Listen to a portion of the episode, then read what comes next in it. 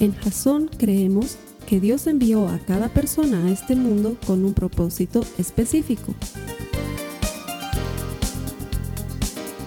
Nuestra misión es ayudarte a que tengas una relación personal con Jesús y a través de ella encuentres ese propósito para tu vida. Queremos ayudarte a alcanzar ese propósito. Es nuestra oración que este podcast te ayude a tener visión, a tener jazón.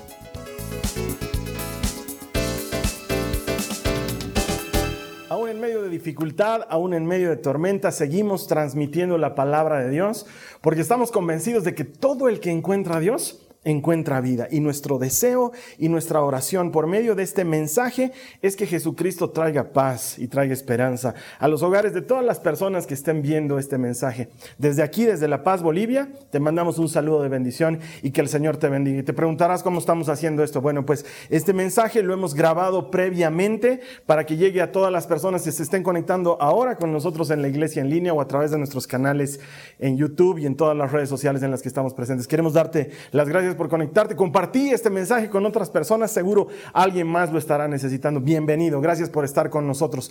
Vamos a poner una pequeña pausa a la serie que estábamos llevando adelante, porque creo que es importante que como iglesia reaccionemos a la situación que estamos viviendo en todo el planeta. Y seguramente muchas de las personas que están conectadas lo están haciendo porque precisamente en la mayor parte de los países, sobre todo en Europa y en Latinoamérica, bueno, también en los Estados Unidos, se ha dictado una especie de cuarentena por los distintos gobiernos y eso nos está impidiendo movernos con normalidad. Y nosotros queremos ser obedientes a la ley porque sabemos que es lo que nos manda el Señor, hacer caso de lo que la ley dice es lo que corresponde a los hijos de Dios, pero eso no significa que no anunciemos el mensaje de Jesucristo y la palabra palabra de Dios y por eso te doy las gracias por estar aquí. Hoy vamos a compartir un tema fuera de la serie que estamos viendo en este mes pero que estoy seguro es muy oportuno para lo que estamos viviendo. Y el tema he decidido llamarlo No temeré. ¿Por qué? Porque muchas de las personas que están conectadas ahora, las personas con las que he estado conversando a través de redes sociales, me transmiten su preocupación y me transmiten su inquietud por lo que está viviendo nuestro planeta a raíz de la enfermedad producida por el coronavirus. Mira, quiero decirte que la iglesia no es indiferente a lo que está sucediendo, y al contrario. Lo que tenemos que hacer como iglesia es abrirnos para que las personas reciban el eterno mensaje de la palabra de Dios que trae esperanza. Y de eso quiero compartirte hoy un poco la palabra de Dios. Y, en este momento...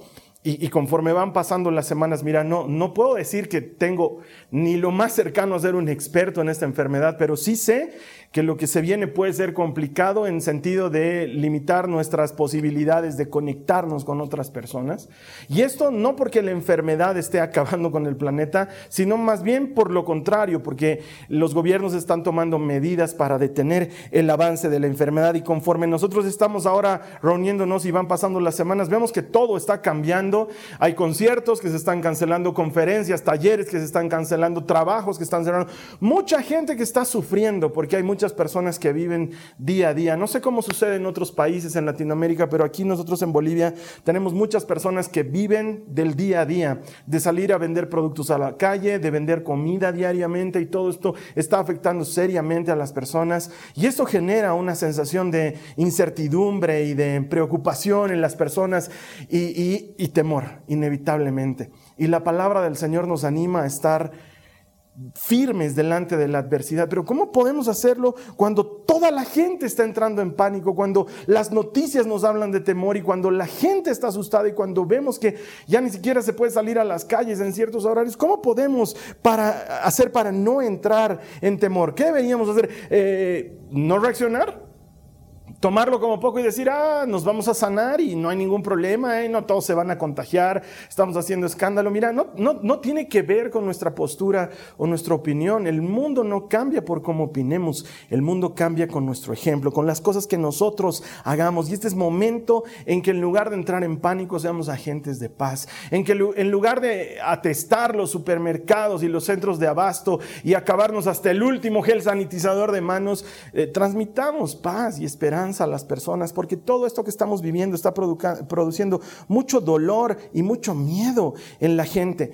No sé si esto empeorará o no, pero sí sé una cosa, que Dios está en control que a él nada de esto lo toma desprevenido, que no son cosas que él no había visto que iban a suceder e incluso muchas de ellas él las puede estar permitiendo para nuestro bien. Es extraño, pero puede ser así. Mira, en otros países de Latinoamérica y, del mundo probablemente no sea de la manera que lo voy a relatar, pero aquí en Bolivia venimos, de vivir sucesos muy complicados en los meses de octubre y noviembre y eso ha quedado en la mente y en la memoria de las personas. Y no sé si te ha pasado como a mí, que cuando vas al supermercado y de pronto ves que la gente está loca comprándose hasta el último papel higiénico que queda en, los estantes, eh, no sé si te viene a la memoria lo que hemos vivido nosotros aquí en Bolivia en los meses octubre y noviembre, o, en países como Chile que han estado enfrentando problemas sociales recientemente, o Colombia o Ecuador que han estado viviendo problemas sociales recientemente. Esto inevitablemente nos lleva a recordar esas cosas y sin embargo tenemos que entender que Dios dispone todo, incluso lo malo, para bien de los que le aman. Y yo sé que hay gente aquí conectada en este momento, que ama a Dios. Y vengo a decirte de parte de Jesucristo, aún lo difícil, aún lo malo, aún la enfermedad, no han escapado de la mano de Dios, han pasado antes por su filtro de amor y si Él las está permitiendo para nosotros, te aseguro que es porque va a lograr algo bueno en nuestras vidas a partir de esto. Entonces, ¿qué vamos a hacer ahora? ¿Cuánto tiempo más nos tocará quedarnos en casa? ¿Cuánto tiempo más nos tocará no conectarnos físicamente con otras personas? No lo sé, no te lo puedo anticipar, pero sí sé una cosa, que nosotros estamos llamados a tomar decisiones coherentes con la palabra de Dios. No tomes decisiones permanentes. No es un momento para tomar decisiones para los próximos tres meses. Es un momento para prepararnos a hacer lo que nos manden los gobiernos, pero conforme a lo que la palabra de Dios nos dice que debamos hacer. Es un buen momento para que en las casas nos juntemos y oremos y hablemos del Señor y compartamos entre nosotros, recuperemos momentos de familia, cimentemos nuestra vida en la palabra. Este es un buen momento para que las familias se abracen en torno a la verdad de Jesucristo. Y es por eso que te quiero compartir algunas verdades desde la palabra de Dios, porque quiero que entiendas bien que los cristianos somos diferentes Estamos llamados a ser diferentes y a marcar la diferencia en un mundo oscuro. Pero cuando el mundo se pone oscuro, la luz de Jesús brilla más fuerte. Nosotros estamos llamados a mostrar a Jesucristo en este tiempo y por eso quiero animarte a no temer. No temeré se llama el mensaje de hoy. ¿Por qué? Porque primero vivimos por fe, no por temor. Vivimos por fe y no por temor. Cuando Jesús les hablaba a sus discípulos, quiero que me acompañes en la palabra. A Juan 14 en el verso 1 les dijo lo siguiente, no se angustien dice el primer verso de Juan 14. Confíen en Dios y confíen también en mí. El no angustiarse viene pegado de la confianza a Dios. Y saltamos hasta el verso 27, donde Jesús dice, les dejo mi paz. Mi paz les doy. No se la doy a ustedes como la da el mundo. No se angustien y ni se acobarden. No olvides que Jesucristo ya nos ha dejado su paz. No es algo que nos va a dar, es algo que nos ha dado ya por medio de su Espíritu Santo. Cuando estés angustiado, cuando estés pasando por tribulación, cuando te preguntes a dónde más va a escalar esto, en lugar de negar la realidad, recuerda que en medio de la dificultad, Jesús te sigue diciendo, no tengas miedo, yo estoy contigo. Él tiene cuidado de ti.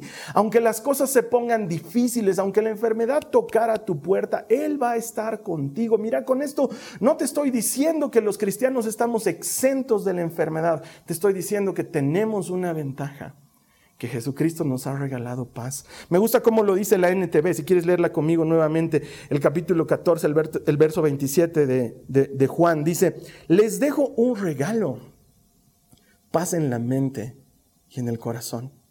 Y la paz que yo doy es un regalo que el mundo no puede dar. Así que no se angustien ni tengan miedo. La paz que da Jesús es un regalo. Es algo que el mundo no nos puede dar.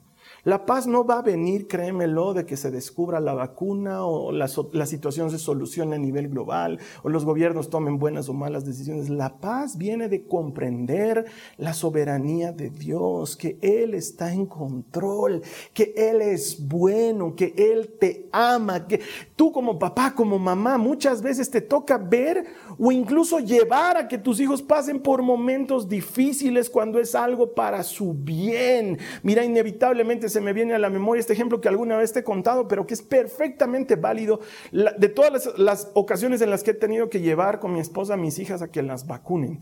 Y recuerdo un especial en la que la Nicole era obviamente muy chiquitita y hacía todo un escándalo cuando entrábamos al médico para que la vacunemos. Y el médico me pedía que yo la atrinque, entonces la tenía que agarrar con todas mis fuerzas. Y ella gritaba y lloraba. Y en eso el médico, ¡pam!, le ponía la inyección y ella gritaba y me miraba y me decía, no. Y yo entendía que estaba sufriendo. Y su mirada era la mirada de papá, ¿cómo permites esto? Tú eres mi papá, ¿cómo permites que pase por este dolor? Pero yo como papá sé que necesitaba ese dolor para hacerse fuerte. Y esto que está sufriendo el planeta entero, de norte a sur, de este a oeste, ha pasado por el filtro de ese Padre amoroso. Y también va a pasar. No va a durar para siempre pero puede sacar lo mejor de nosotros o puede sacar lo peor de nosotros. Y nosotros no vivimos por miedo, nosotros vivimos por fe. Y fe es creer, confiar y depender en un Dios que es bueno, que es fiel, que no falla sus promesas y que aún en medio de esta circunstancia difícil te sigue diciendo, no tengas miedo, yo estoy contigo. Te regalo paz en tu mente y en tu corazón. No la paz que te da el mundo, pero la paz que solamente yo puedo dar. Hay un canto bien lindo que últimamente lo estamos cantando en toda la iglesia, que dice, aunque no pueda ver, sé que estás obrando. Siempre estás obrando. Aunque las cosas se pongan duras y difíciles, siempre estás obrando. Mira, los discípulos han pasado por épocas muy duras y sin embargo su fe se sostenía en esta esperanza de que aunque no podamos ver lo que Dios está haciendo, sabemos que Él está obrando en favor de los que le creemos. No porque no vayamos a pasar por el valle de sombra de muerte, sino porque pasando por la dificultad, por el problema, por la enfermedad, pasando por el valle de sombra de muerte, podemos decir, no temeré mal alguno porque tú estás conmigo, tu vara, tu callado me infunden aliento. Mira lo que dice el apóstol Pablo en segunda de Timoteo en el capítulo 1 en el verso 7. Dice, pues Dios no nos ha dado un espíritu de timidez, sino de poder, de amor y de dominio propio. No es un espíritu timorato, temeroso. Es un espíritu de paz, de poder, de amor, de controlarnos a nosotros mismos. No porque nosotros podemos, porque nosotros por nuestra cuenta no podemos, pero con el Espíritu Santo dentro de nosotros, con la ayuda de Jesucristo, podemos no entrar en pánico. Podemos tener paz, recibir ese regalo y utilizarlo y entonces cumplir lo que dice la palabra de Dios en segunda de Corintios, que nosotros vivimos por fe, no por vista. Que la situación se ve difícil, que no negamos la realidad, que no negamos lo complejo de lo que estamos viviendo ahora, pero que sabemos en quién hemos puesto nuestra confianza. Que nos tocará pasar por el valle de sombra de muertes seguro, pero que el Señor está con nosotros. Ten ánimo, Él está contigo en este momento. La segunda cosa que quiero que recordemos durante este tiempo de dificultad es que los cristianos somos solidarios, somos generosos, no somos egoístas este tipo de problemas, este tipo de dificultades tiende a sacar de, las personas lo peor. Eh, saca nuestros egoísmos y saca nuestras envidias y saca nuestra... E, e, esa sensación y ese, ese comportamiento que hace que velemos solamente por nosotros. Y eso no es lo que hacemos como seguidores de Jesucristo. Al contrario, Estamos llamados a ser serviciales con los demás, estamos llamados a ser de ayuda a los demás. Una de las razones por las cuales debemos quedarnos en casa, en tanto los gobiernos lo determinen así, es por ayudar a otros. No puedo concebir que haya personas que no les importe un pepino y digan, ah, yo voy a seguir saliendo. No, no pasa nada. Eso es de necios, eso es de gente tonta. La gente de fe, la gente cristiana de verdad, cumple las ordenanzas de los gobiernos y piensa en el beneficio de los demás. Mira, no salimos a la calle por los demás también, porque los demás necesitan ser apoyados en este momento. Si todos nos unimos, vamos a poder hacer cosas grandes. y estamos llamados a ser generosos y solidarios. Mira lo que dice la palabra de Dios en Filipenses en el capítulo 2, los versos 3 y 4. Dice, no hagan nada por egoísmo o por vanidad. Más bien con humildad consideren a los demás como superiores a ustedes mismos. Cada uno debe velar no solo por sus propios intereses, sino también por los intereses de los demás. Y sé que para muchos ha sido como hasta un chiste, realmente lo cuentan en todas partes, eso de la escasez de papel higiénico en el mundo por Dios. Pero eso nos habla de algo más profundo y es que la gente entra en pánico y luego deja de pensar en los demás y empieza a pensar solamente en sí misma y hace daño y se hace daño a sí misma y los cristianos no somos ese tipo de gente. En un principio la iglesia primitiva recibió una persecución tremenda y eran azotados y perseguidos y encarcelados y puestos no solamente en celdas, sino que los llevaban al circo romano o eran comidos por fieras y sin embargo velaban unos por los otros. No es que entraban en una época de persecución que lo habían metido a Pedro a la cárcel y entonces todos corrían a los supermercados de la época a atestarse de papel higiénico y de víveres y de vituallas porque si a Pedro lo han metido a la cárcel, a nosotros qué nos van a hacer? Al contrario, la palabra de Dios es clara. En la iglesia primitiva vivían bajo otro criterio. Mira lo que dice la palabra de Dios, de cómo vivían en esa época. Te hablo de Hechos, del capítulo 2, los versos 44 al 46. Dice, todos los creyentes estaban juntos y tenían todo en común. Vendían sus propiedades y posesiones y compartían sus bienes entre sí según la necesidad de cada uno. No dejaban de reunirse en el templo ni un solo día. De casa en casa partían el pan y compartían la comida con alegría y generosidad somos el cuerpo de Cristo. No somos consumidores espirituales, somos contribuyentes espirituales. La iglesia no existe para nosotros. Nosotros somos la iglesia y la iglesia es la respuesta de Dios para el mundo. Este es un maravilloso momento, no solo para hablar de Cristo, pero más importante para mostrar a Cristo con nuestras acciones, para ser solidarios con los demás, para ayudar al que necesita ayuda. Y mira, la palabra de Dios dice que ellos ponían todo en común para vivir una vida diferente e incluso nos dice que todos los días se reunían. Ahora nosotros estamos impedidos físicamente de reunirnos, pero eso no impide que nos reunamos todos los días virtualmente, que tú agarras a tu familia todas las noches y enseñes algo de la palabra de Dios, que compartan momentos de oración, que nos conectemos a través de la tecnología que hoy nos, nos permite hacer tal maravilla y adoremos juntos a Dios y le bendigamos y compartamos la palabra y nos animemos unos a otros, porque este es el momento de pensar en los demás, de ser solidarios. Yo sé que puedes estar atemorizado, yo sé que puedes estar viviendo momentos de zozobra en casa, pero vengo a decirte que el Señor está contigo y es hora de que lo compartas con alguien más. Los cristianos somos generosos, lo damos a conocer.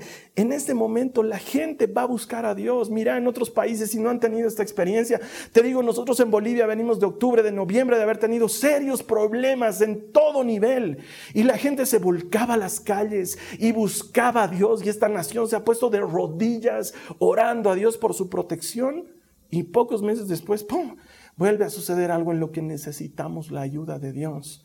La gente necesita esperanza y la esperanza no tiene otro nombre. Su nombre es Jesucristo. Él es la esperanza. Él es la salvación del mundo.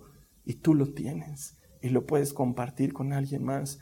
Estamos impedidos de reunirnos físicamente, pero nada nos impide compartir la palabra de Dios a través de las redes sociales. Nada nos impide compartir la palabra de Dios con tu familia, en tu casa. El mejor momento para que tus hijos, tus hijas aprendan de Jesucristo es ahora. Cómo te ven reaccionar ante la dificultad, cómo te ven reaccionar ante la enfermedad. Si te ven que oras y que buscas a Dios no con desesperación, sino con fe, con certeza de que Él es poderoso, ellos van a recibir esa semilla en su corazón y van a crecer con ese mismo espíritu espíritu, en señales. Este momento es para ser generosos, para repartir grandemente a Jesucristo, para tocar el corazón de otras personas. Mira, el corazón de la iglesia, el corazón de Jasón siempre ha sido este conectarnos. De hecho, por eso estamos poniendo pausa una serie súper hermosa, una serie que nos anima a reunirnos, a estar juntos, a hacer grupos pequeños, a tener amigos. Y el corazón de Jasón sigue siendo el mismo. Y hoy quiero decirte que el impedimento físico de reunirnos jamás es un impedimento de juntarnos en el Espíritu. Te animo a que busques momentos para compartir la palabra de Dios con otras personas. Mira este video, se lo puedes pasar a alguien más. Este mensaje lo puedes compartir con alguien más, lo pueden ver en familia juntos y pueden discutir del tema y luego tomarse un tiempo para orar y bendecir a Jesús, porque nuestra idea es que podemos hacer mucho más juntos que separados y esto, lejos de separar a la iglesia, la va a unir más. Nos tenemos que quedar en casa, sí, lo vamos a hacer por responsabilidad y por solidaridad con los demás, claro que sí, pero esto no nos va a impedir que nos reunamos virtualmente. Y gracias a Dios, Jasón tiene años de venir haciendo esto, porque desde que este ministerio ha comenzado, lo hemos puesto en internet. Para nosotros no es nada nuevo reunirnos en casas y hablar de la palabra de Dios utilizando medios virtuales. Ahora no nos podemos juntar con otros, pero puedes estar en casa y puedes encender tu celular, proyectarlo en tu televisor, ponerlo en tu tablet y utilizar esto para llevar a tu familia y a la gente que conoces a la palabra de Dios. Hay tantos medios hoy, tantas maneras por medio de las cuales podemos conectarnos y podemos hacerlo todos los días, como lo hacían los discípulos, todos los días. Debes recordar, durante los problemas de octubre y noviembre aquí en Bolivia utilizamos una aplicación que se llama Zoom y todos los días en la noche nos reuníamos a compartir un ayuno y la cena del Señor y alabanza y palabra de Dios y eso nos ha sostenido a muchos en momentos de mucha zozobra, de mucho temor y mucha dificultad. ¿Por qué no hacerlo ahora? Pensar en los demás y ser generosos y llevar a Cristo. Este es un buen momento para exaltarle y para adorarle. Mira, Hechos sigue diciendo en el mismo capítulo 2, los versos 46, 47, dice, no dejaban de reunirse en el templo ni un solo día. De casa en casa partían el pan y compartían la comida con alegría y generosidad, alabando a Dios y disfrutando de la estimación general del pueblo. Y cada día el Señor añadía al grupo los que se iban, los que iban, perdón, siendo salvos. Me encanta esta, esta parte que, siempre me llama la atención, que la gente les estimaba. Este no es tiempo para hacer odiar a Jesucristo y no tenemos que, escuchaba el otro día a Dante Gebel que decía algo similar y, y, estoy completamente de acuerdo con él. No es un momento para disculpar a Dios, para decir perdón. Eh, sí, eh, no, no, sé qué estará pensando Dios. Dios no necesita que lo disculpemos. Él puede defenderse solo porque esto que está sucediendo no ha hecho que el Señor se golpee la cabeza y diga, wow, ¿en qué momento me distraje? Este tema de Camacho, Pumari, Tuto y la presidenta me tuvo distraído y pum, el coronavirus se disparó en China. No, no es así. Todo ha pasado por el filtro de su amor. Dios es soberano. Entender la soberanía de Dios hace toda la diferencia en la vida. El mundo, el universo, cuelgan de su mano como un llavero. Él llama a las estrellas por su nombre y le obedecen. Él tiene contado hasta el último en tus cabellos. Él está en control. Esto no lo madruga, entre comillas.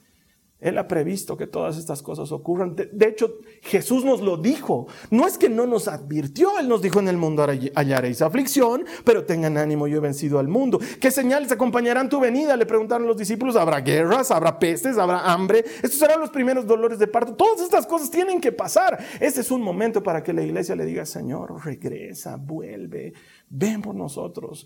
Pero es un momento para que no seamos anticuerpo para los demás, para que no caigamos mal a la gente, para que no hagamos lo que los cristianos solemos hacer y que, hace, termina, que, que termina por hacer que la gente nos odie y se enojen con el Señor. Al contrario, este es un momento de hablar la verdad. Y el mismo Dios que durante 365 días en el año es rechazado, luego es requerido cuando vienen momentos de necesidad y de dificultad. Y nuestra función es anunciar su palabra y ser testimonio, dar buen testimonio de comportamiento, no solo hablar de Jesús, pero vivir a Jesús. ¿Por qué? Porque como lo veíamos hace dos o tres semanas atrás, poco tiempo, Tú y yo somos la luz del mundo y nuestro trabajo es brillar. No es que vamos a ser la luz del mundo, es que ya lo somos. Y nuestro trabajo es brillar con la luz de Cristo. Te recuerdo esa palabra, está en Mateo 5, los versos 14 al 16. Dice, ustedes son la luz del mundo. Una ciudad en lo alto de una colina no puede esconderse, ni se enciende una lámpara para cubrirla en un cajón. Por el contrario, se pone en la repisa para que alumbre a todos los que están en la casa. Hagan brillar su luz delante de todos, para que ellos puedan ver las buenas obras de ustedes y alaben al Padre que está en el cielo. La razón por la cual Jesús quiere que brillemos es porque por medio de este brillo la gente va a conocerle. Pero si nosotros entramos en pánico, somos cristianos repelentes en esta época, la gente no se va a dar cuenta que Dios puede sustentarlos y sostenerlos en medio de esta dificultad. Tú y yo estamos llamados a ser distribuidores de esperanza. Eso es lo que tenemos que hacer. Mira, nuestros niños se van a asustar, es normal. Esto no es negar la realidad, no es decir, no, no, no, nada va a pasar, papito. Es hablar de Jesús, decirles Dios está en control, mi amor, te sientes atemorizado, oremos, enseñarle a acercarse a Dios. Y cuando te llame tu vecina, cuando te llame tu amiga, cuando te llame tu mamá, tu papá, la gente con la que hables por teléfono, la gente con la que mensajes, en lugar de estar propagando pánico y terror, Repartí esperanza, sé distribuidor, sé distribuidora de brillo, de luz para las personas. Mira, las redes sociales están atestadas de mensajes estúpidos, de gente que mete miedo y que con memes se burlan de la situación como si eso resolviera el tema. Es el momento de hablar verdad. No tenemos certeza porque no somos médicos, no sabemos. Los mismos científicos siguen estudiando la enfermedad. No sabemos cuánto durará, no sabemos lo que está pasando, pero una cosa sabemos que Dios sigue en control. Él es soberano, está sentado en el trono y aun cuando las cosas puedan ponerse difíciles todavía, luego brillará su luz. Él está al control de todo. Y aun cuando pasemos por dificultad, Él sigue siendo nuestra esperanza. Te animo a que el virus más contagioso en esta época no sea el coronavirus, sino la palabra de Dios, que trae vida abundante a todo aquel que la busca. Yo estoy seguro que Dios quiere compartir su amor y su gracia con nosotros. Es frecuente pasar por momentos de dificultad. Es frecuente pasar por momentos de tristeza. Todos lo vivimos todo el tiempo. El problema es que ahora estamos viviendo la dificultad compartida, la estamos viviendo a nivel global. Unos y otros sentimos la necesidad, pero ¿sabes qué? En todas y por todas las cosas somos ayudados a bien. La palabra de Dios dice que Él nos ayuda, que en momentos de dificultad Él nos ayuda, que en momentos de desesperación Él nos ayuda. Toma el regalo de la paz. Recuerda, nosotros no vivimos por temor, vivimos por fe. Toma el regalo de la paz y déjala brillar para otras personas. Comparte esa paz para otras personas. No somos de este mundo. No nos entregamos al pánico. No nos rendimos al temor. No temeré. La palabra del Señor tiene un no temas por cada día del año. 365 veces se repite la palabra la frase no temas, no tengas miedo para que recuerdes que Él está contigo, Él está con nosotros, Él es Emanuel, Dios con nosotros. Abrázate de su palabra, abrázate de la esperanza cierta que tenemos en Él. Sí, esta es una dificultad grande, lo es. Estamos pasando por momentos duros, estamos pasando, es verdad. La fe no niega la realidad, pero la fe nos ayuda a ver que hay esperanza más allá, que se necesita un viernes santo de muerte para que haya un domingo de gloria, de resurrección. Jesús mismo nos dijo, el grano de trigo tiene que caer en la tierra y morir para dar fruto. Todas estas cosas nos están mostrando lo mal que está la humanidad y lo necesitada que está de salud y cuando pasemos por esto, luego va a haber una restauración. El Señor lo va a hacer, pero te digo esto. Si las cosas se pusieran más difíciles, ¿dejarías de confiar en Él? Tenemos puestas nuestras esperanzas en Dios porque todo sale bien, porque debo decirte, tengo 29 años, un poquito más de ser cristiano. Y a veces me ha tocado vivir situaciones en las que el resultado no era lo que yo esperaba. Y, no me malentiendas, eh, nosotros anunciamos un evangelio en el que creemos que el Señor sigue sanando enfermos, sigue restaurando matrimonios, sigue rescatando jóvenes de las drogas, sigue haciendo cosas increíbles, pero también hay momentos en los que la gente por la que oramos muere, momentos en los que el matrimonio que estamos ayudando se separa, y chicos o chicas que terminan más hundidos en las drogas. Eso también sucede. Y si las cosas empeoraran, ¿dejarías de confiar en Él? ¿Dejarías de esperar en Él y de depender de Él? Porque no te puedo prometer que las cosas vayan a mejorar. pero sí te puedo prometer que Él va a estar contigo en todo el proceso. ¿Qué vas a elegir? ¿Vas a elegir confiar en Él? ¿O te vas a abandonar a una vida sin esa paz que solo Él puede dar? Suena horrible, pero la mejor opción es Jesucristo. ¿Y por qué digo que suena horrible? Porque Él no debería ser una opción. Él lo debería ser todo. Pero ahora mismo el mundo nos ofrece múltiples cosas para apartarnos de Él. Y sin embargo, Él sigue siendo la respuesta. ¿Para cuántos de nosotros, como lo conversaba con un amigo esta semana, el tener a los hijos en casa es una novedad? Sobre todo cuando tienes hijos adolescentes. Qué increíble que momentos tan difíciles traigan algo bueno. ¿No prefieres confiar en Él? y ver que en todas estas cosas está siendo ayudada, ayudado por Él. Y que aun cuando esto se ponga más difícil y más duro, Él sigue siendo la respuesta. Mira, el Señor sigue delante de nosotros, diciéndonos como le dijo por medio de Moisés al pueblo de Israel, pongo delante de ti el fuego y el agua, la muerte y la vida. Te toca escoger. Y sabes que Él es tan bueno que te dice, escoge la vida, escoge la vida, hazme caso, créeme a mí, confía en mí. La fe es eso, es creer, confiar y depender, es abandonarnos a su gran amor. Jesús sigue dando las mismas promesas que siguen funcionando hoy. Y aunque no te puedo asegurar lo que va a venir en los días de más adelante, sí te puedo asegurar esto él está en control y te ama. Él sigue diciendo, como le dijo el ángel a María, no tengas miedo, el Señor está contigo. Ten confianza en mí.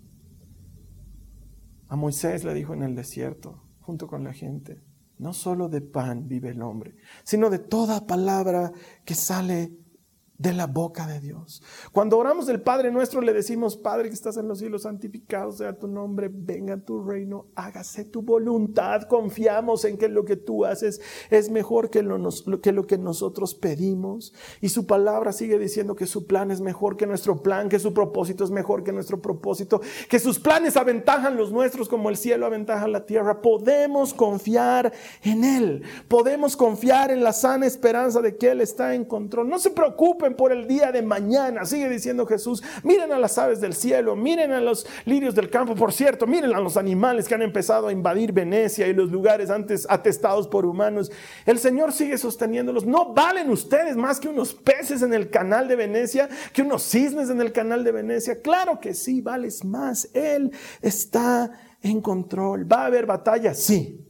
Va a haber batalla, vamos a tener que pelear, sí. Muchos de estos días vas a tener que pelear contra el desánimo y contra la tristeza y contra la depresión. El encierro no es agradable, es difícil estar todo el día en un solo lugar, pero puedes abrazarte de Jesucristo. No somos la clase de gente que nos damos por vencidos, somos guerreros, somos luchadores, hemos sido entrenados para vivir en todo y por todo en esta batalla guiados por el Espíritu Santo. Este es el momento de que tú te abraces de Él que combatas tu tristeza, tu soledad, tu angustia, tu desesperación, tu depresión con la palabra de Dios. Abrázate de Él.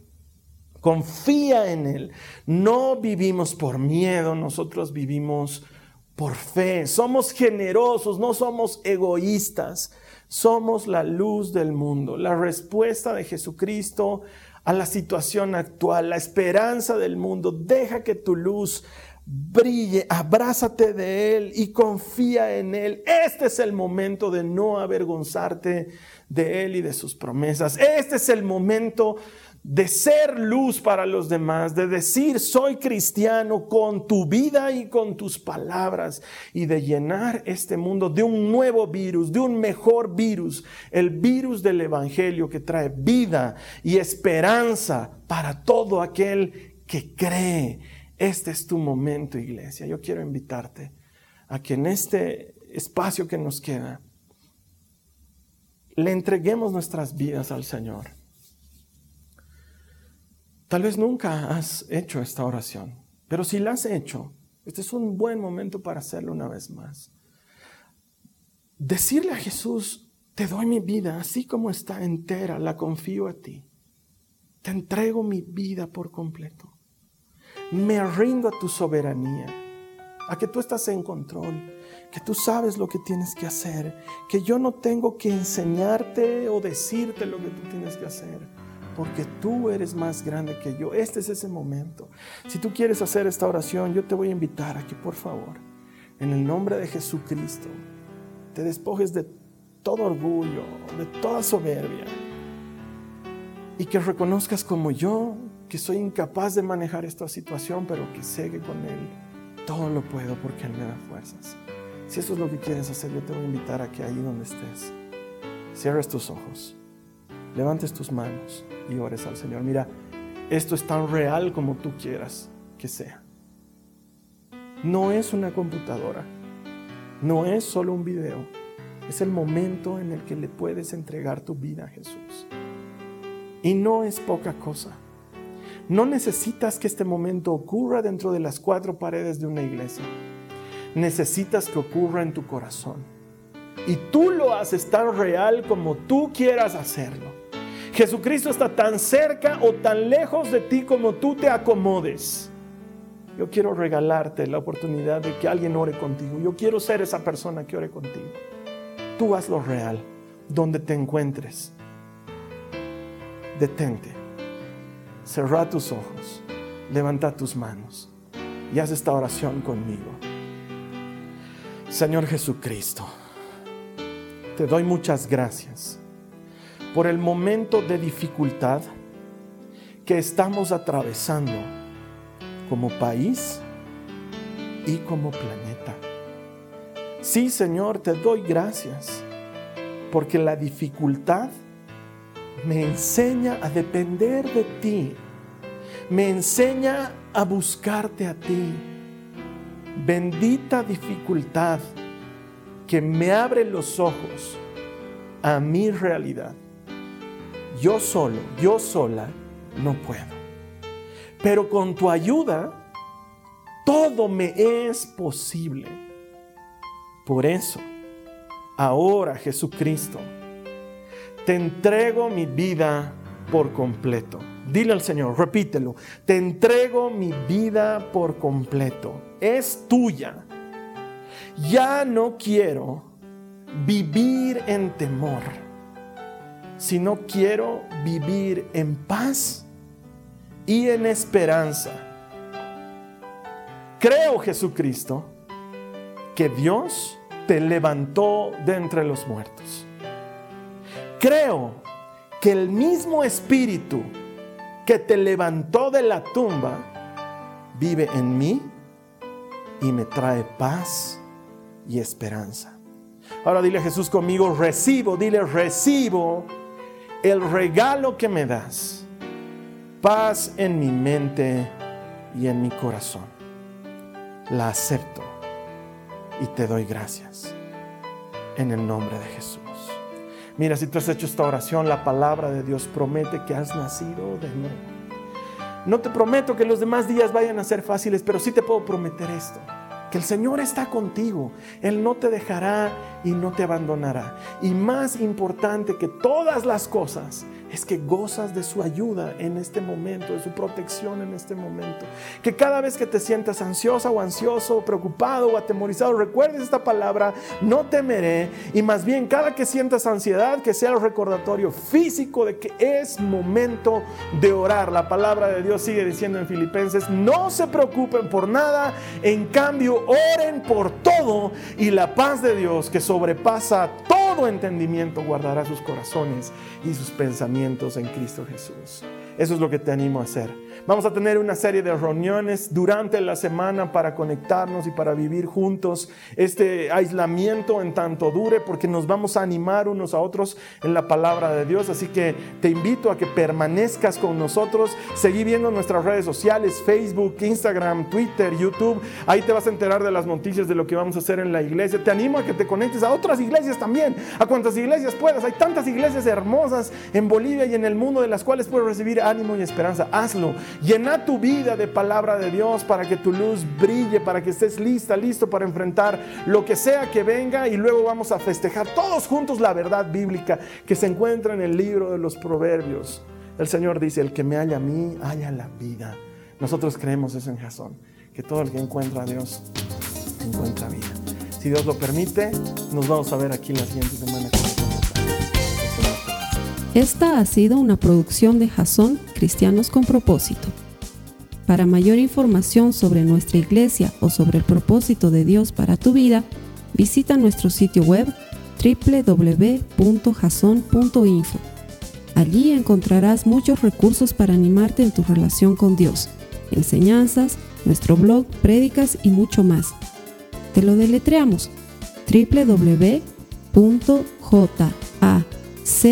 www.jazon.info. También puedes visitarnos en nuestro sitio en Facebook www.facebook.com barra Que Dios te bendiga abundantemente. Muchas gracias.